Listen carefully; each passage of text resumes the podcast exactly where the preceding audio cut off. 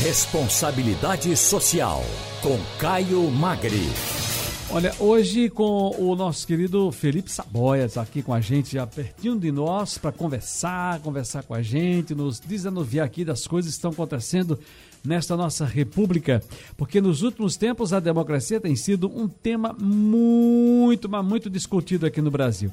As pessoas têm falado mais a respeito desse tema, mais a respeito das questões democráticas, das instituições, eh, direitos humanos, garantias, especialmente ataques do presidente Jair Bolsonaro ao Estado Democrático de Direito divergências entre os poderes, Supremo Tribunal Federal, STF, é, poder executivo, poder legislativo, enfim. Mas qual a importância de se viver em uma democracia? Vamos saber isso conversando com Felipe Saboia, diretor adjunto do Instituto Etos. Alô, Felipe, boa tarde para você. Tudo bem, querido?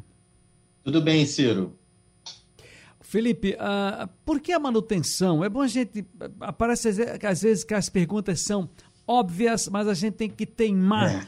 né, para deixar as coisas bem seladas consolidadas, estribadas sobre a, o porquê da, da manutenção da democracia ser tão fundamental para um país. Qual o risco de não realização de eleições? Pauta que tem sido abordada constantemente pelo presidente Bolsonaro e integrantes, seguidores do seu governo. Pois é, Ciro e ouvintes, é, você tem razão. Nos últimos anos, a nossa sociedade tem sido impelida a refletir sobre a democracia, né? divergências entre os poderes e esses ataques ao Estado Democrático de Direito têm tomado a cena num momento que é crítico, é, levando em conta a crise que a gente vive hoje, sanitária e política. E mais que isso, a questão econômica e social também sofre o impacto dessas políticas antidemocráticas. Então, por quê, né?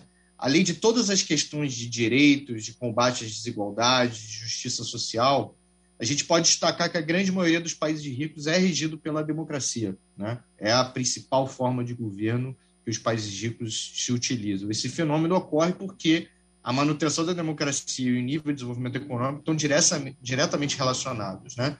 E ao colocar em xeque o processo eleitoral, na realidade, o presidente joga contra o principal mecanismo de expressão democrática que nós temos. Né? Formas de aprimoramento são essenciais, mas o que está sendo discutido aqui, por exemplo, no voto impresso, é um retrocesso na nossa visão. E só para é, dar o gancho aqui, na nossa Constituição, a gente tem três objetivos fundamentais na, da República do Brasil: construir uma sociedade livre, justa e solidária, garantir o desenvolvimento nacional, erradicar a pobreza, quatro, na verdade, e promover o bem de todos sem preconceitos. Isso é o que constitui qualquer sociedade democrática. Felipe, nós estamos aí acompanhando, né, inclusive aqui na Rádio Jornal, muito de perto no Sistema Jornal do Comércio e Comunicação, e com apreensão, lógico, a tomada do poder pelo Talibã no Afeganistão. Vamos falar um pouco aí, eu queria que você desse a sua visão, vamos nos compor com as suas impressões a respeito desse regime, dessas lideranças, do que muda nesse cenário geopolítico e o que afeta, por exemplo, a mim que estou aqui em Recife, por exemplo. É, a, a, no, nós não somos especialistas na situação do Afeganistão, isso é bem importante colocar, mas o que a gente pode dizer é que, a partir até da coletiva de imprensa que as lideranças, as novas lideranças deram ontem e, e que expressaram isso, um dos perigos que a gente verifica, por exemplo, é a restrição dos direitos das mulheres. Né? Ali é uma, uma região que, de alguma forma, é, com uh, o fim do domínio desses grupos extremistas, havia um processo é, de maior é, equidade né, em direção a isso, não que isso estivesse consolidado, mas, sem dúvida, os representantes na coletiva de ontem disseram que eles vão seguir a lei Sharia, né, é, ou Sharia. E, e, por exemplo, nessa lei são 29 proibições em relação ao que as mulheres podem fazer, só para o ouvinte ter uma ideia. Então, claro, é necessário diferenciar o que, que significa os preceitos da religião muçulmana, isso não está em questão, mas sim uh, o que, que um grupo político extremista que se utiliza né, da, da religião, pra, da, da retórica religiosa para governar. Então, essa lista aqui, de, de, eu não vou falar os 29 restrições, mas é uma lista publicada por uma, uma organização de mulheres do Afeganistão. Então, por exemplo, a completa proibição do trabalho feminino fora das casas, né? algumas enfermeiras e médicas que teriam permissão para trabalhar, é, qualquer proibição de qualquer atividade das mulheres fora de casa que não seja acompanhada é, por algum homem, a proibição das mulheres de, de estudar em escolas, universidades ou qualquer outra instituição educativa, enfim.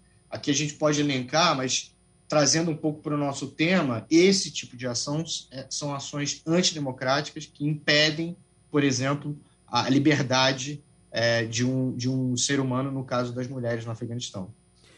Eu sei que o Instituto Etos tem discutido muito, né, e de forma muito ampla, muito ampla, a, essa questão da democracia, dos direitos e garantias na nossa sociedade, na nossa, no nosso país. Agora, ainda me toma, sabe, de assalto assim, me causa um, um, um certo espanto, como a grande parcela da população brasileira é, vive de meias verdades, e aí a palavra da moda agora é narrativas, para defender certas coisas no costume, né, é, no abordar das situações, na, na do, do, bom debate da, da própria sociedade para a gente viver numa situação não muito ampla de direitos, de deveres, de sustentação do Estado de Direito Democrático. Isso me entristece tanto, meu caro Felipe.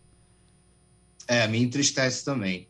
É, mas talvez, Ciro, a gente possa olhar para uma outra perspectiva, que é a seguinte: importante, então, vamos falar então sobre democracia, vamos falar como que ela é, permite a vida do cidadão, da cidadã comum no dia a dia, né? desde a possibilidade de discutir determinada lei ou de se posicionar contrariamente a alguma opinião, ou, como eu falei, de ter direitos de estudar, de votar, enfim, direitos de cidadania. Né? É, é em suma, é disso que a gente está falando.